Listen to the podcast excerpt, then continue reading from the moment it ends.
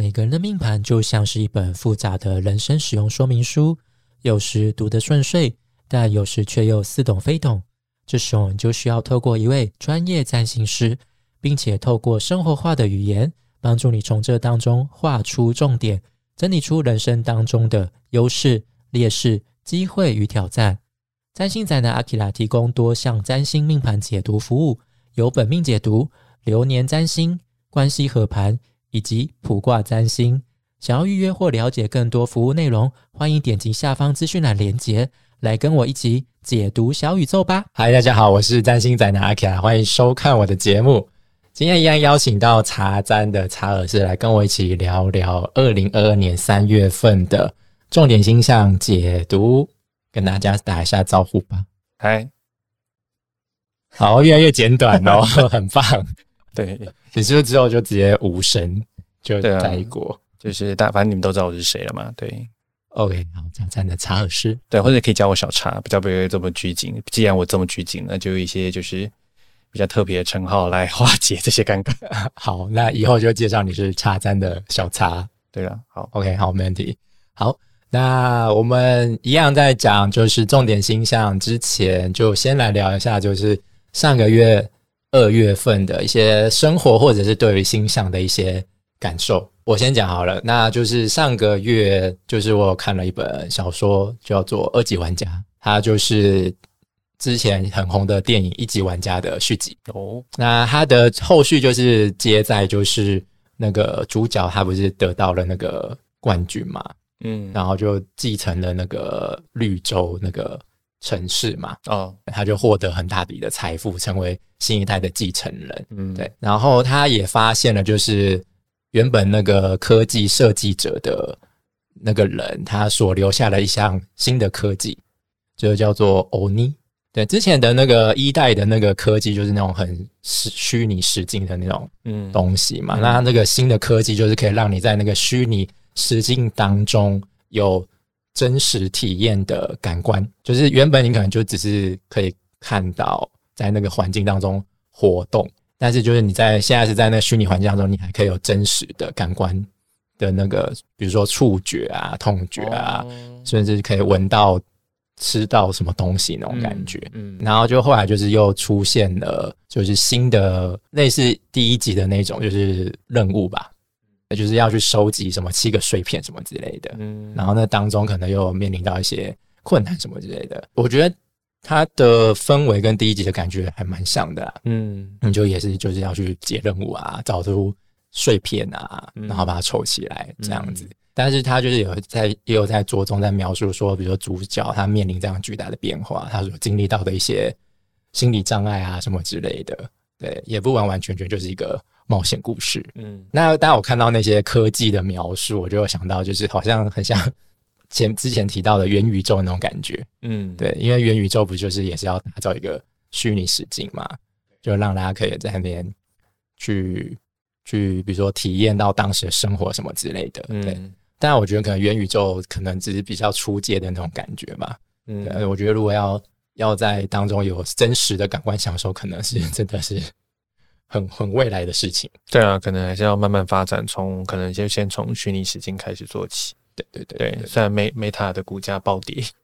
嗯，我觉得脸书现在有点危险哦。对啊，嗯大家可以有梦想一点？就是不相信的梦想就不就退掉人家股票这样。其实按照未来的趋势，其实搞不好这是这是好像就是一个趋势、欸，它好像是一种势在必行的。对啊，对我觉得就只是科技层面的发展。对，能不能更深跟上这个概念？这样，对对对对，没有错。就是像以前我们看小叮当，我们小叮当马上透露出年纪，哆啦 A 梦，他不是也会提到一些未来世界的东西嘛？嗯然后我们就会幻想说，哎，是不是未来世界就是那样子，嗯对吧、其实我觉得，就元宇宙也是这样的概念啊。嗯就我们就对于未来世界一些科技的发展，也会有些憧憬什么的。那我在看二级玩家的时候，我也有这样的想法。嗯就觉得哎，那虚拟时间好酷哦，什么之类，好像也很想在里面这样子有去游玩一些那些任务什么之类的。那我就觉得这本书还蛮适合，就是双鱼月，就是双鱼在呃太阳在双鱼座这个月份的一本书，因为就是充满着一种幻想，充满一种浪漫的情怀。那再来就是小茶，你有什么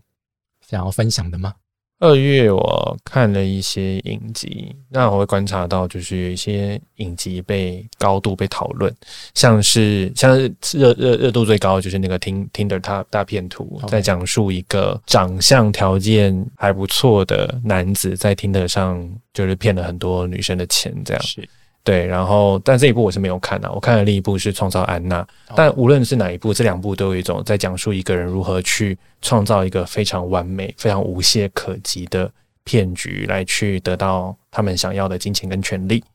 对，然后呢，安创造安娜很厉害的地方是，就是我觉得这个就呼应到我们刚刚提到前面提到，就是接下来的双鱼座能量。虽然双鱼座能量除了你讲的刚才说的虚拟，嗯嗯，虚拟的这个部分之外呢，它同时也代表了虚拟也是假的东西，所以可能就是呃，在诈骗技巧上，在创造骗局上也会有一个更高规格的创造。所以有机会，大家有兴趣可以去看一下《创造安娜》这个《创造安娜》这个影集，它真的就是把自己打造着真的是一个就是上流纽约上流社会一个顶级的名媛，但事实上他不是，但他装的非常的像，他他还花了非常多钱在打造他这个形象，导致一些就是呃华尔街知名的就是资本家或是律师都买他的单，都相信这件事情。但这个故事是虚构的，不像听的大片图是根据事实改编的。创造安娜是一个虚构的故事，它是虚构的吗？应该是吧？我记得它是真实事件，它真的是这样吗？它是真实事件。我原本也要看这一部，那我看到一些他的介绍的文章什么之类，是真的有安娜这个人啊？哦，因为他真的的哦，因为他他每一部他每一部就是都会有个开场白说，呃，以下故事都是根根据真实改编，嗯除了虚构的部分。那我就觉得，哎、那是不是是是都是一直都是虚构的嘛？所以光是这部影集就已经骗到我了，我骗到以为我以我以为他是假的骗你了。对对对对对，所以我就说这这两部影集让我让我感受到，就是木木海双鱼，木星跟海王星、海王星都在双鱼座，就是以想象力跟愿景来打造理想的那种特质。对，嗯但这个理想呢，是不是就有有一种虚假的可能性在？对对，我觉得这就是我我有看听得大片图，它其实就是纪录片，那它就是拍的很像影集那种感觉，嗯嗯所以就还蛮让人家看得下去。嗯，那我就看完我就觉得很好奇，那些女生的金星到底在哪里？哦，就想说到底为什么那么会容易被骗什么之类的。对，嗯当然男生也有很大的问题，而且男生他其实原本的长相就窄，就是那种窄窄的那种感觉。哦，他原本是窄的，对对对对对，应该是有花钱去整形然后我在想，嗯对。了解，然后当中有一个女生，因为它里面就有提到三个受害者，嗯，对。然后就是当中有一个女生，我就觉得她应该是精心在天蝎吧，有点小小暴雷，因为她最后就是把那个男那个男方的那个名牌衣服拿去拍卖，哦，对，懂，然后她原本是跟男方说，就是我要帮你凑钱啊什么之类的，但是她其实那时候已经发现男方的真真面目了，他也在骗男方，嗯然后我有在帮你卖啊什么之类的，然后就一最后就一直不理他，然后就持续在卖，就连在拍摄的当下，就是他继续还在销售他的名牌货。哇，所以就是以以诈骗反诈骗这样，对你骗我，那我也骗回来，这样，对对对对，就以以其人之道还治其人之身嗯这种感觉。当然，就是那些女生她们也蛮可怜，因为她们最后都要还很多债务，嗯，因为他们就是为了要去筹钱，可能还要骗银行说我是有能力的什么之类的。对对对对对创造安娜也有很多种环节去骗银行，对对，他们就是都在 要去说服银行说我是有能力去贷这个款的什么对之类的。对对，这是超乎我们对一般诈骗的那个概念。我们顶多就是诶，就是可能一般的诈骗就是诈诈奶奶说 孙子被绑架了，但现在没有。他们连华尔街的银行，连一些有头有脸的人，他们都敢骗。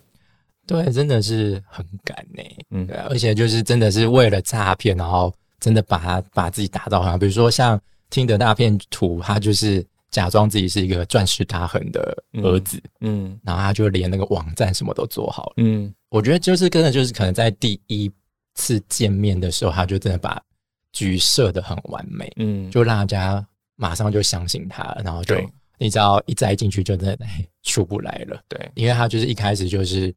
可能会带他去高档的餐厅吃饭啊，然后都他买单，但是他买单的那些钱都是其他女生的钱，懂一个一个就是环环相扣。庞氏骗局的概念。对对对拿上一个人的钱来养下一个。所以除了双鱼能量之外，让我们想到上个月的就是水明的相位，嗯，意味着像是这样就是阴险狡诈的这些事件，呃，就有机会被暴露出来，就被大家看见。对对大家发现，哎，原来还有人在做这样的事，而且是现实真的存在在我们的社会当中的。OK，好，就大家二月份的分享就到这边，然后我们就接下来进入三月份的重点星象解读。那提醒一下，从这个月开始，就是周间星象解读会从每个月的星象解读独立出来。好，其实方式就跟我去年的 星象解读一模一样啦，就周间部分就是之后还请大家每个礼拜准时收看喽。OK，好，那我们就来看一下三月份的重点星象有哪些。那首先是三月三号，呃，新月会发生在双鱼座。那再来是三月六号，金星跟火星都会进入到水瓶座。那再来是三月十号，水星会进入到双鱼座。那再来是三月十八号，满月会发生在处女座。再来是三月二十号，太阳进入到母羊座，跟三月二十七号，水星会进入到母羊座。那这个大概就是三月份的一些比较重要的星象。那首先是双鱼新月的部分。那这次双鱼新月会发生在双鱼座的十二度上，哦，所以如果你命盘当中有行星是在变动星座上的这个度数区间的话，可以特别留意一下这次的新月。那变动星座就是双子、处女、射 手跟双鱼。为什么这一段要笑？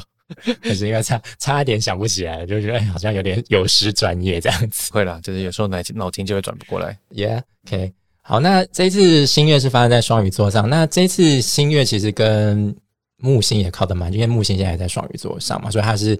呃算是受受算是定呃应该说定位型嘛，对，就是木星嘛，所以那木星在双鱼座就是它的状态就是非常的好，接纳，对对接纳，对，刚刚想想不起来这个词。对，就是古典占星呃的一个技巧，对技巧。OK，就是他去加持他这样。对，加持，对，加持，他是受到木星的加持，所以这次的新月我觉得还蛮适合，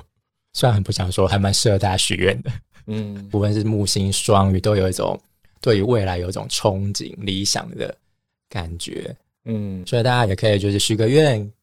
上个月没有做新年新计划的，你这个月还有机会哦。嗯，所以就可以在这时候开启一些新的计划，去做一些让去把梦做大一点。嗯，对，我觉得可以去尝试，比如说你，或者是你现在手上有一些已经在执行的东西，你也可以再尝试把它扩张一点。对啊，可以勇敢一点。那你有什么想要补充的吗？嗯，我觉得就像我们刚刚讨论前面的那两部影集一样，梦是有可能被实现的。你想想看，这两个诈欺犯都有办法做到这样的程度了，你为什么觉得我们今你今天也不是做奸犯科，你也在骗人，你只是让自己的再把自己的前景规划的再更有更有梦、更有更有开拓性一些。你现在所想的可能都只是一个，你可能会基于现实的状态，你可能会。哎啊，那个不好啊，这个可能我可能做不到，但这都是有点像是你你给自己的一个框架。但是双鱼能量就是某种程度就是提醒我们说，哎，其实很多的时候你要去相信你是可以得到你想要的，你是不需要去妥协的。然后做梦是有可能的，梦境是有可能会去实现的。所以就像你刚刚讲的，哎，就是可以去许愿呐，或者或是或是去去祈求这样的这样的可能性。好，那意思是说。再来，其他双鱼的另一个面向就是可能跟自我疗愈比较有关，所以呢，也有可能会启动，就是一些不一定是真的会去接触啦，但你可能就会碰到一些有机会的缘分，然后你就有机会透过这样的缘分得到一些开悟或者启示。所以要出家了嘛，得道升天，也不一定双鱼都要出家啦，现在有很多 隐居山林。对啊，没有你自己坐在家里面就是冥想也可以啊，对啊，其实现代的修行其实是。不在于环境，而是在于个人的心境。对，没错。对，那当然，双鱼能量可能也比较跟无私有关系。我觉得也可能可以许一些比较不是在于自自身的愿望啦。当然，可能听起来有点理想，比如说世界大同之类的，没有啦。但呃，我我我我蛮相信这件事情，因为你刚刚讲的无私，我觉得把它当成是一种善意。嗯，你对外展现出的善意，最后是有可能会回流到你身上的。这个概念其实是是也蛮双鱼能量的。像像我就一直相信，你怎么对待这个世界，这个世界就怎么回应你嘛。是对啊，你用善的方式去对待它，就会以善的方式回报你。是对那再就是三月六号，就是火星跟金星会同时，没有这么说同时啊，就先后进入到水瓶座。那就是之前火星是在摩羯座嘛，那火星在摩羯座就是它入旺的位置，所以那时候火星的状态非常的活跃。那火星就是它在占星学上就是会算是，如果以现代的角度来看，它就是象征着行动力，象征着我们的呃求生的欲望，对，去争取什么事情的一个动力。对，那在古典来看的话，就是会带来冲突、纷争、伤害。嗯对所以就是大家在利用火星这股能量的时候呢，就是还是要注意一下力道，要控制一下，嗯不然可能就是会带来很负面的状态。那火星在水瓶座上就表示，在未来两个月，我们可能会比较积极活跃在社群舞舞台上。那我们可能在这当中，可能会去极力去争取我们的所需，会去展现出我们的自主性。那可能也会有时候，当然力道比较重的话，你可能会有点让人家感觉很激进啊，很叛逆啊，嗯好像什么革命分子这种感觉。嗯所以呢，如果你在你的本命盘当中有行星是在固定星座上，就是金牛、狮子、天蝎、水瓶的话，可能就会跟这个火星形成一些比较困难的相位啦，可能就会比较容易展现出比较负面的状况。嗯，火星的部分，你有什么想要补充的吗？火星的部分，我很常把火星定义成是一个士兵或者将军，所以他可能就在过程中，因为水瓶座跟群体的能量或是朋友圈有关，你可能就会在里面担担任一个，或是扮演一个，就是或是有人在扮演一个，就是比较强势、比较就事论事的人，当然他可能就会影响到一些群体的和谐。对，究竟是做人比较重要呢，还是做事比较重要？我觉得这可能就是金火相位的一个关键词。那再来就是金星，它也进到水瓶座啊，就他们就是刚好这阵子都是在就靠得很近，反正他们就是刚好刚好就是天就是行星界的那个那叫什么怨偶，对，也蛮符符符符合那个神话的那个对应。金星在占星学当中，它就是一个会带来短期小甜头的一个星星啊，它比较着重在社交关系上面的和谐，享受欢愉哦，所以一方面火星会让我们在就是社群舞台上比较积极活跃，但如果你要享受金星所带来的小甜头，哦，就是你要懂得在社交上进退得宜，那金星就会给我们一些相对应的正面的回馈跟支持。嗯但是如果你的就是本命盘当中就是有行星跟金星会形成相位的话，一样也是固定星座啦。然后就刚刚前面提到那些，就可能要留意一下，可能会过度投入在人际关系上，然后有一些额外的消费，因为金星就是爱享受嘛。嗯对，那你既然要经营人际关系，或者是在社群团当中，你可能会比如说参加很多聚会，会比较容易花钱在这上面、啊。嗯，特别是金牛座跟狮子座，因为你们偏偏向比较喜花一点，所以呢，这件事可能在你们身上就要比较多注意一些。对对，那刚有提到嘛，就是金星跟火星这段期间，他们都是靠得很近，都是属于合相的状态。那金火合相，其实在之前二月的时候就有发生在摩羯座上了。这一组相位就是会带来关系上的一些冲突，就是比较负面的解读了。那当然，如果比较好的状况，可能就是有一些比较算是利与美的和谐结合。这一组相位我觉得很妙，就是它在上个月，就是二月十六号的时候形成准度数合相的时候，那时候就有就是那个英国安德鲁王子，嗯他的那个性侵性侵疑云的那个新闻，就是在那时候就就出现就庭外和解的嗯消息。那个安德鲁王子他本人就是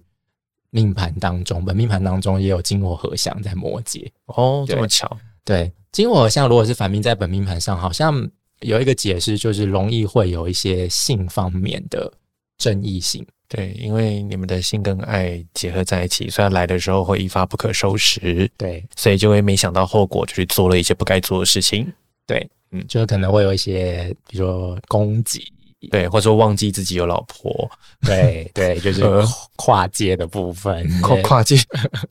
跨物种吗？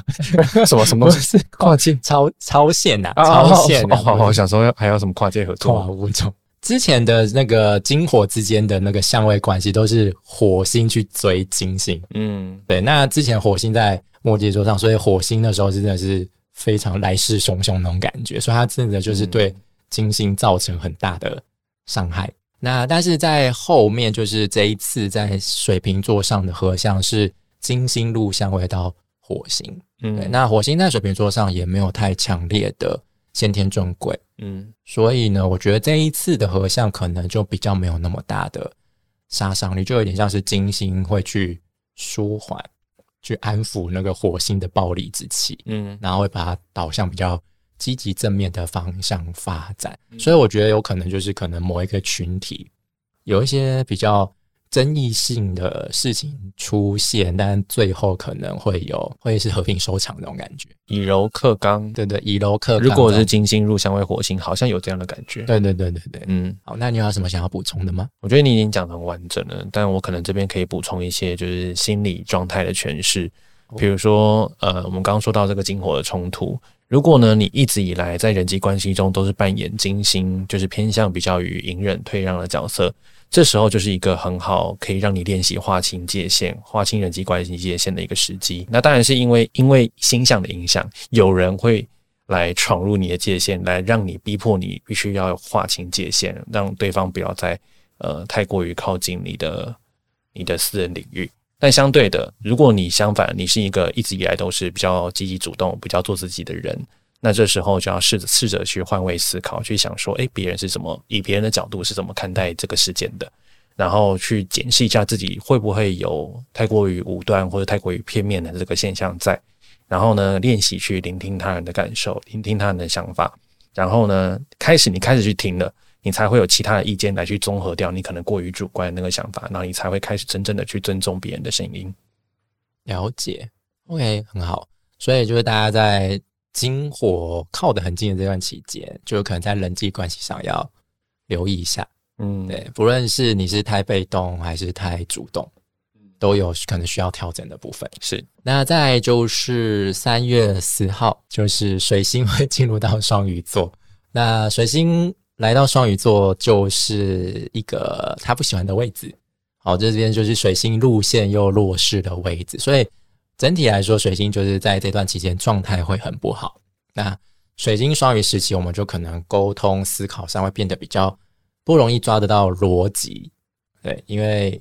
水星它就是很理性嘛，嗯那双鱼的能量，双鱼是水象星座，又是变动星座，嗯所以就是把水晶丢到这个这个大海里面，它根本就很容易很难找到方向。所以，我们可能这一段期间在自我表达上，可能也不太容易表达的清楚，所以会建议这段期间就干脆就是少说话，多做事。那当然就是比比较正面的方向来看的话，那我们可能就是多了跟自己内在对话的机会。嗯哦，就很适合自己一个人思考、反省，减少外界资讯的干扰，可能就比较能够保持思绪清醒啦。那如果你的本命盘当中就是有行星是在变动星座上的话，哦，就是刚前面有提到的双子、处女、射手，还有一个是谁？双鱼，双鱼，对，很常会忘记本人。对，然后就会放你真的，就可能就会形成一些比较困难的相位啊，所以这个水星可能就会对你带来一些比较负面的影响啦，嗯。可能它就会带来一些莫名其妙的闲言闲语啊，嗯。就有人背后在中伤你啊之类，让你们不甘其扰，对，你就觉得有点心里郁闷，想说坏。特别是处女座的朋友，OK，那我要小心喽。对，也不是小心啦，你可能会对一些处女座本身的人人格设定，就是不太喜欢一些不清不楚、没有根据的。但这个水星双鱼很多的时候就是谣言嘛，你就你刚刚讲的绯闻，那不一定就是真的，是一种流传。诶，听说你怎样？嗯，然后处女座觉得什么叫听说？你用你用听说来定义我吗？对，对啊。好，那你有什么想要补充的吗？嗯，虽然说水星的状态不佳，但也不代表就是我们就是真的什么事情都不能做。那水星在双鱼，你也可以去符合这个双鱼能量去做一些，比如说冥想、自我觉察，就你刚刚讲的跟自己对话这件事情，或者是自我启发，那在务实层面上，工作层面上，或许可以开始从事一些创造，比如说，诶，做广告爱、做形象爱的时候，前面就有一个漫无目的的发展期。那个漫无目的的发展期，就是双鱼座很擅长的。你不要给他界限，他就会发展的很好，而且还会想想产产生出一些很棒的点子。对，比如说像诶，前阵子国泰世华银行他们在 Spotify 就是音乐平台上放下什么美金的声音。台币的声音，然后你知道那个就是像 S M 嘛，就是看到他们听到他们在数钱然后的声音，然后你就觉得这个东西就是 what the fuck，没有没有任何用处，超没用的，可是超级有创意，而且它有卖点，大家就开始去讨论它。对，这个很水星，这个很双鱼能量，就是诶，它没有什么实际的作用，可是它就是很有很有创意，很有点子，很很超乎想象。真的，对对对对。那回到刚才说的，就是有点像是想象力的这部分。那自我觉察的部分呢，其实还是有一些广道的。比如说，你也可以透过阅读身心灵相关的文章，或是书籍，或是有些人会习惯性亲自的去亲近宗教，多往庙里走，或是你自己喜欢的、你所属的宗教，去多跟他们有所接触。那跟宗教接触的目的是为什么？跟上天连接，听起来很抽象了。啊，你去你去问问卦，就是筹钱，不就是要问妈祖怎么想吗？问老天怎么想吗？所以双鱼座也是掌管的，就是所谓宇宙更高智慧的力量，去跟他们做连接的话，或许人呢也能够得到意想不到的收获。OK，好，所以大家在水星双鱼时期可以尝试去连接不同频道的资讯，对。也不一定啦，可以看天蝎宝宝，可以看书就好了，也不一定每个人都要通灵，或者是一定要去庙里面拜拜。对，那再来就是三月十八号，那这一天就是满月会发生在处女座上，所以这一次的新月跟满月刚好也是一条轴线嘛，就是处女跟双鱼的轴线。那满月就是太阳跟月亮形成对分相的时候，以比较现代的角度来。讲的话就是理性面跟感性面会冲突打架的时候，就是我们情绪会非常满的时候嘛。那这时候是满月，太阳是在双鱼座，那月亮在处女座，所以呢，这一次的满月，我觉得就是我们在理性上可能觉得很想要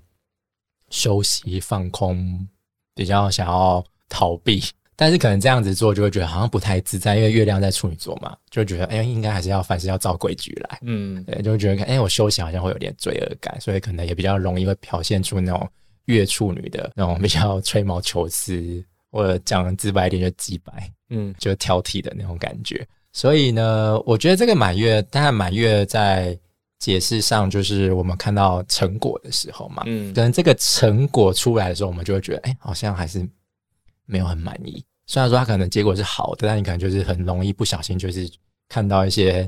没有做好的小细节，嗯，然后就觉得这些细节让你觉得很焦虑，什么这样，我可能这个地方做好，我就可以，可能结果会更完美。所以这个满月其实，当然我觉得不要太去计较那些小细节啊，因为毕竟结果都出来了，而且结果是好的嘛。当然你可以把这些结果当成是一个反省的机会，就是保留到让下一次可以更好。那你有什么想要补充的吗？呃，我觉得这个满月可以一样的，就是我的一样走自我觉察派，所以就是 一样可以可以观看呢。既然是双鱼跟处女的能量，可以观察自己偏向哪一样的能量。如果一直以来呢，生活都是过得比较像你刚才说的比较紧张焦虑，然后总是担在担心未来的朋友，然后也会习惯性用自我鞭策跟自我批判的方式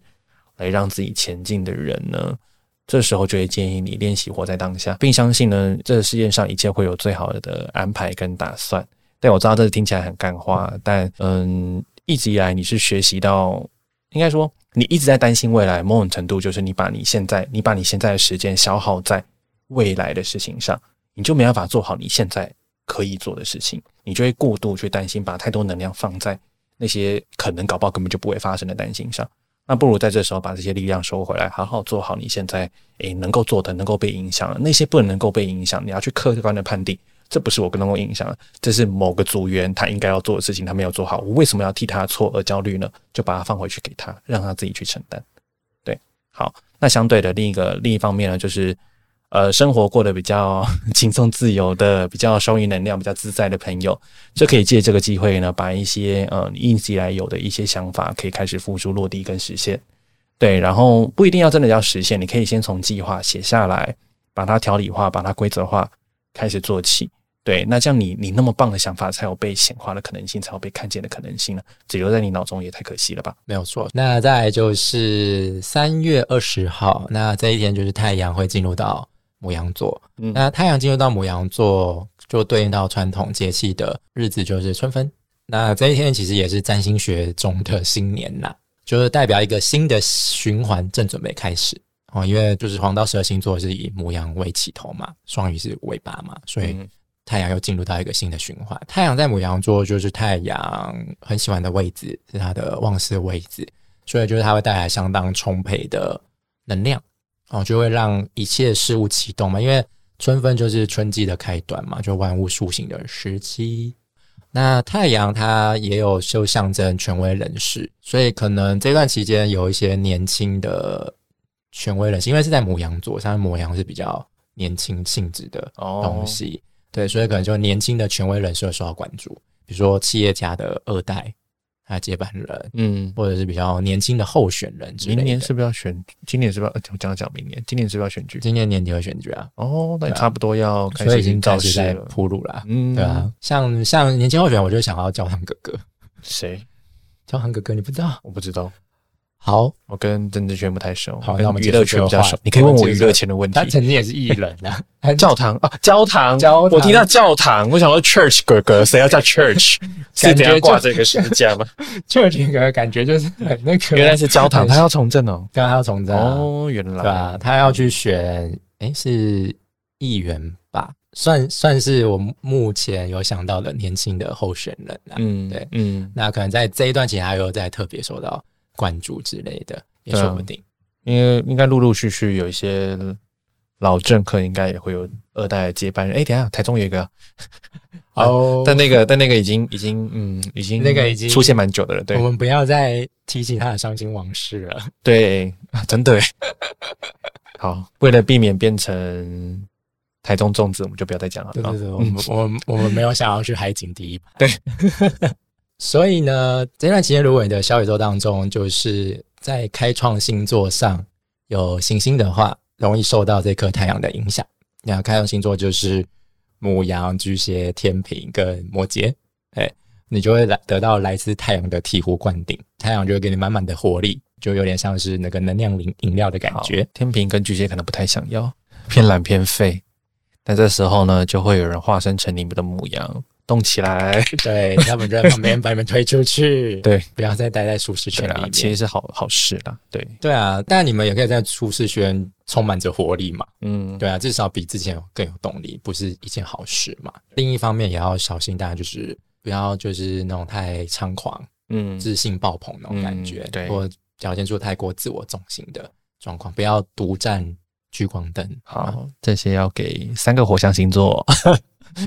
三个火象星座吗？母羊、射手跟狮狮子。对，好的，对，因为虽然会对开创星座造成影响，但也会提升三个火象星座。对，但是三个火象星座应该是比较偏正面的影响吧。对，嗯嗯，也还是会太正面就会乐极生悲，就太嚣张。哦，对，因为有时候那种太正面，可能就会太舒服，然后反而没有意识到这是有问题的，嗯，也是有这样的可能性。任何一件事情都有它的两面性。对，没错。那你有什么想要补充的吗？我觉得太阳母羊就是这么简单，就像你刚刚讲。然后，因为我有一些蛮多母羊座的朋友，我就会开始想说，哦，他们最近要开始出来作乱了，就各地的战神，台北各地的战神要开始摩拳擦掌、蠢蠢欲动。那那意思是说，在社会上可能也会有一些呃新的启动、新的项目会被看见，但我不知道是什么了。这个项目就会备受关注。那再来就是刚才提到的战神这个部分，诶，大家开始摩拳擦掌了，所以社会上可能也会有各种暴力相向的事件呐、或是一些冲突的事件可能会发生。OK，那再就是这个月最后一个星象，就是三月十七号，水星会进入到母羊座。那水星刚前面有提到，他在双鱼座就是比较不好的状况嘛，就会带来一些沟通思绪上的混乱嘛，然后比较不容易表达出自己。那水星来到母羊，它终于终于浮出水面的这种感觉。那嗯水星就会带来大量的沟通跟资讯传递，来到这边也比较容易为我们自己发声。所以前前阵子你可能比较沉寂，这阵子你可能声音就会比较大声，你就手持着大神功那种感觉，然后就是来博取关注。嗯但水星毕竟是比较理性的啦，所以这段期间如果你要说服他人、主张自己的想法的话，就不要太感情用事会比较好。因为反而你是越理性越照着逻辑，你就越能够以理服人。当然，我们能够就直接表达出自己的想法、自己内心的感受，这就是一件好事啦。但毕竟母羊是比较直接，毕竟他说火象星座嘛，就是 A 到 B 这种感觉，就有时候可能没有想清楚，没有思考犯出，就把话讲出来，就会太过于直白，最后可能就会变得有点咄咄逼人、以理逼人这种感觉。你好像在讲我，我我没有，你是在暗讽我，你有话要说。我没有，你不要走心好不好？怎么今天换你变成这种角色？这 不是我的角色嘛？你不要抢我的人设好不好？对，对你讲的内容就蛮我的。对，虽然不是水星在母羊，但我本人的火星母羊在三宫，所以在沟通表达上确实也有带有母羊座哦，讲大白话，但是有时候会有一点伤害到人的那种感受感觉在。就派我跟你讲，深受其害，没有啦。好，对，那我就来讲一下，就是就像我刚刚讲的，任何一件事情都有它的两面性，所以属所以水星母羊的正面性，其实就是心心智口快，其实有它的好处，它可以加速那个沟通的过程，它会让让这几个这个任务或这个事件更有效率，也可以去执行。因为很多的时候我们都知道，就会很多会花很多时间在开会啦，然后开会开会开了三个小时，也讨论出不出一个结论。但这个水星牧羊可以去加快那个进程，大家就会偏向于比较讲重点。对它，那它的它的好处，因为战神嘛，就是兵贵神速，就是很快很有效率。但是呢，它并不一定适用到所有人身上，所以一些诶思考逻辑比较有一个节奏跟比较缓慢的朋友，可能就会觉得有压力。如果本身是带有母羊特质，或者我刚刚说开创星座的那些人，也要注意到，在直接沟通的过程中，也不要去忽略掉一些该有的尊重跟礼貌。那这件事情其实在外人际人圈其实还好。就是因为我们跟不熟的人还是会有一些界限，所以该有的尊重和礼貌还是会有。所以它最常发生在对你亲近的人。你觉得，哎，我刚刚跟你够熟，就不需要跟你讲这么多屁话。嗯，没有屁话，有时候也很重要。不是我，我刚我刚是说屁话，就是一个主观意见了。对不起，那叫做该有的礼貌跟尊重。对对对对，你不能觉得呀，跟家人就可以省略这些东西。嗯，我懂了，就是再怎么熟的人，你也不是真的完全了解他的，完全了解他这个人。嗯，对他可能有一些底线是你从来不知道的。嗯，对啊。所以就是该尊重的部分还是要尊重，我觉得这样才能够让关系继续长久的维持下去。嗯，对。那我觉得这个月的重点星象就大概到这边。这个月我给大家的建议就是上半旬就就是变动能量，就是双鱼所带来的变动能量，就是蛮明显的嘛。哦，就是比如说新月是发生在双鱼座上，那也有一些，比如说像是水星进入到双鱼座。之类的，就是会带来，就是比较像是那种转换期的感觉，那也比较适合大家可以再重新调整步调，或者好好休息，再重新看一下自己的计划，新年新计划有没有 需要调整的部分。嗯，那到了后期，就是太阳进入到母羊座嘛，母羊季节展开，那刚好提到这是一个全新的一年的展开嘛，嗯哦，就是会带来比较很明显的动力。对，那大家也可以再利用。就是太阳进入到母羊的这段时期，开始去实际去执行先前所调整的部分，先前所计划的部分。嗯，哎，那你有什么想要补充的吗？其实就是你讲的，就是双，他讲直白，就是双鱼能量到母羊能量。双鱼就是整理自己，或者是去跟老天聊一下，就是我接下来要做什么事。OK，那差不多谈判完之后，哎，开始母羊就开始哎做事啦。对，跟老天谈判嘛。老没有跟老呃，我们我们没有什么资格跟老天谈判了，就跟老天问老天说我们怎么做会比较好，对，跟他们寻求一些方向，获得他们一些支持，所以你才会有更力去更有动力去启动你接下来的模样的勇往直前的做事做工的人 那种感觉。对，那当然还有另一方面就是火星跟金星的会在水瓶座上的戏份，也不要也也不要忘记，就是人际关系权的部分。OK。好，以上就是二零二二年三月份的星象解读。如果喜欢我们的内容，就欢迎分享给你们的亲朋好友们。大宇宙会保佑你这个月平安顺遂哟。OK，小蔡，谢谢你今天来，那我们就下次再见喽，拜拜。